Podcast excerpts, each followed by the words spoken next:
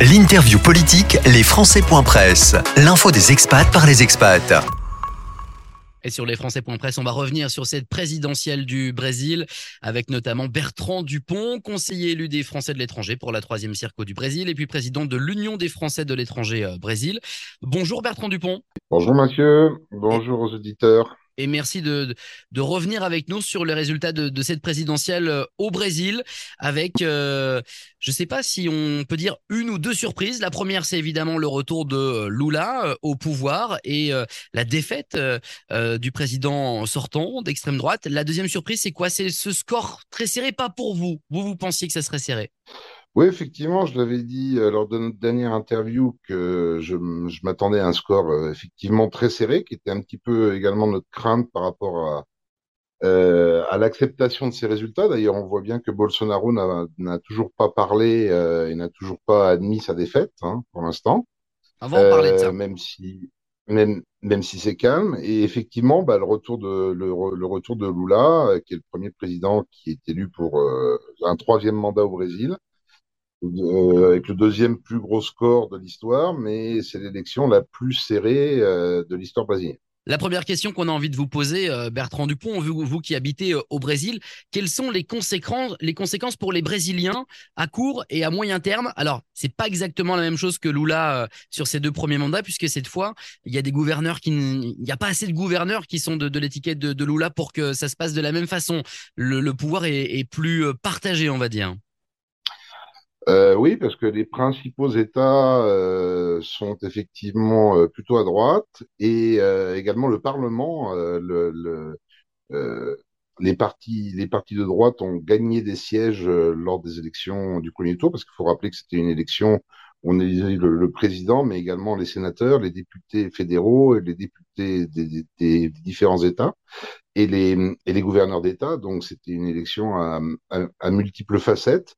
Et effectivement, euh, on se rend compte qu'il y a certes euh, une, victoire qui était annoncée de Lula, mais euh, c'est surtout une défaite de Bolsonaro par rapport à sa personnalité, par rapport à ce qu'il dit, par rapport à sa gestion de la, de la crise du Covid, ses, prises de position polémiques. Donc, quelles sont les conséquences pour les Brésiliens euh, à court terme, euh, il n'y en a pas vraiment parce que de toute façon, le, président euh, rentre en fonction au mois, de, au mois de janvier. On verra comment va, se passer la période de transition qui, en théorie, commence à partir de demain. Hein, C'est une loi de, de 2012 où un gouvernement de transition est mis en place.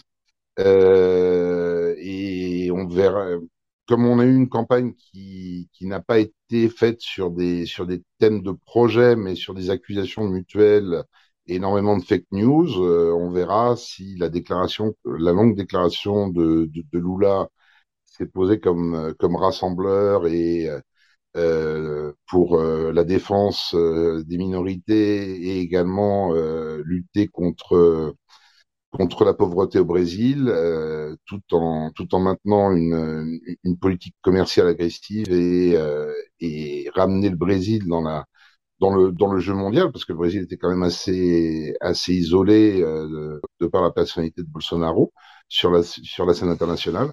Donc on on verra dans les dans les dans les prochains mois ce que ce que ça entraîne et euh, euh, si cette division énorme de la de la société brésilienne s'atténue un peu.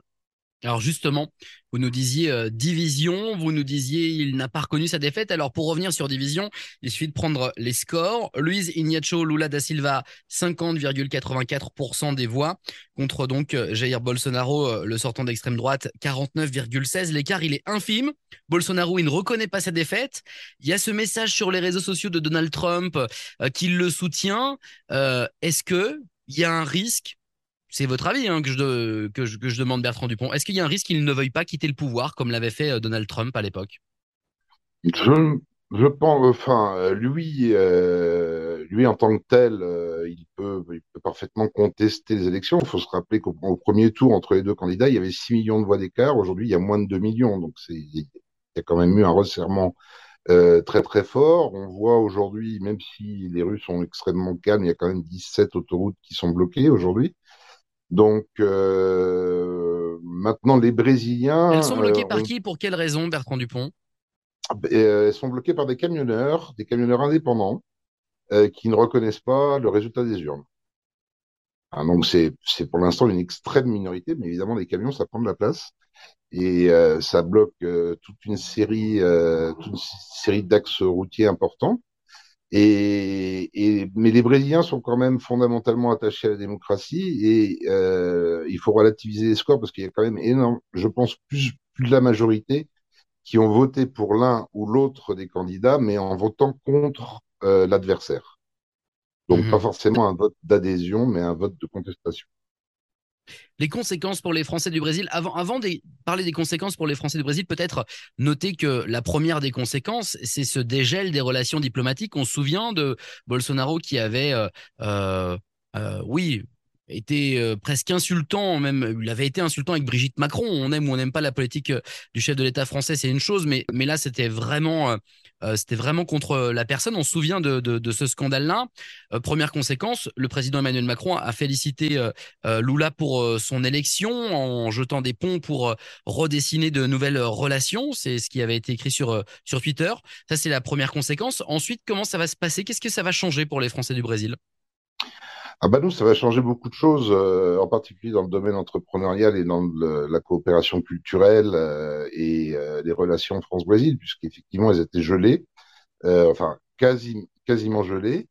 Et euh, il faut rappeler que la France est le, est le, troisième investisseur, est le premier employeur, la deuxième plus grosse entreprise du pays, c'est Carrefour.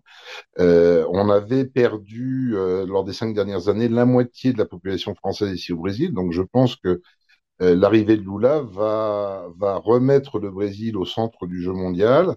Euh, les relations avec la France vont, vont enfin pouvoir être, être rétablies. Et euh, je pense qu'on aura un certain nombre d'entreprises françaises qui, qui, souhaiteront maintenant venir profiter euh, des circonstances qui sont quand même très favorables au Brésil. Pour terminer, euh, Bertrand Dupont, l'impact international de, de, cette élection de, de Lula, c'est quoi? C'est des relations diplomatiques euh, réchauffées avec euh, tout plein de pays, comme pour le cas français, où effectivement Jair Bolsonaro, avec son étiquette d'extrême droite, avait quand même cristallisé pas mal de monde sur la planète? En tout cas les plus fréquentables Oui, euh, je pense que c'est la, première conséquence. L'autre conséquence qu'il faudra analyser dans les, mois et dans les années à venir, c'est qu'on se retrouve quand même avec une Amérique latine qui est passée à gauche. Hein. Euh, et donc, euh, on, verra comment s'articulent les, différentes relations entre les États, tout en ayant en tête que cette situation-là, dans un, dans un gouvernement Lula antérieur, avait généré toute une série de, de, malversations. Je pense que je pense qu'aujourd'hui, on, ne peut qu'espérer que ça ne se reproduira pas et, et qu'on aura un pays qui sera euh, assez rapidement pacifié avec euh, avec des conditions de vie et des conditions économiques qui permettront euh, d'assimiler le, le maximum de gens à la croissance de ce, de ce beau pays pour terminer, puisque on, s'est beaucoup attardé sur euh, de l'analyse et, les conséquences, mais votre point de vue, euh, à vous, mais juste euh, le Bertrand Dupont, l'être humain, il, est content que Lula revienne au pouvoir ou c'est de l'indifférence? Bah écoutez, moi j'étais, je n'étais ni pour l'un ni pour l'autre parce que je trouve que c'était deux, deux options qui n'étaient pas spécialement bonnes par rapport à, ce que mérite le Brésil. Maintenant, moi je je dirais il y a des il y a des points à faveur et des points contre euh, de l'une ou de l'autre solution et on verra euh, au-delà des mots et dans la pratique ce que ça va donner. Il faut faut se faut se rappeler que le premier mandat de Lula avait été excellent. Euh, euh qui est-ce qu'il nommera comme ministre Quelles seront les relations avec la Cour suprême Quelles seront les relations entre les pouvoirs Parce que ça s'était quand même dégradé ici. Euh, et, et, dans quelle mesure Lula sera en mesure de, de, de rassembler autour de lui? C'est quelqu'un qui est extrêmement habile, donc euh, donc on verra. Effectivement, on verra les relations avec euh, les chambres et puis donc les gouverneurs. On le disait tout à l'heure, c'est pas un Lula avec les coups des franches comme comme les deux premières fois. Merci Bertrand Dupont pour votre analyse. Merci beaucoup. Bonne journée à tous.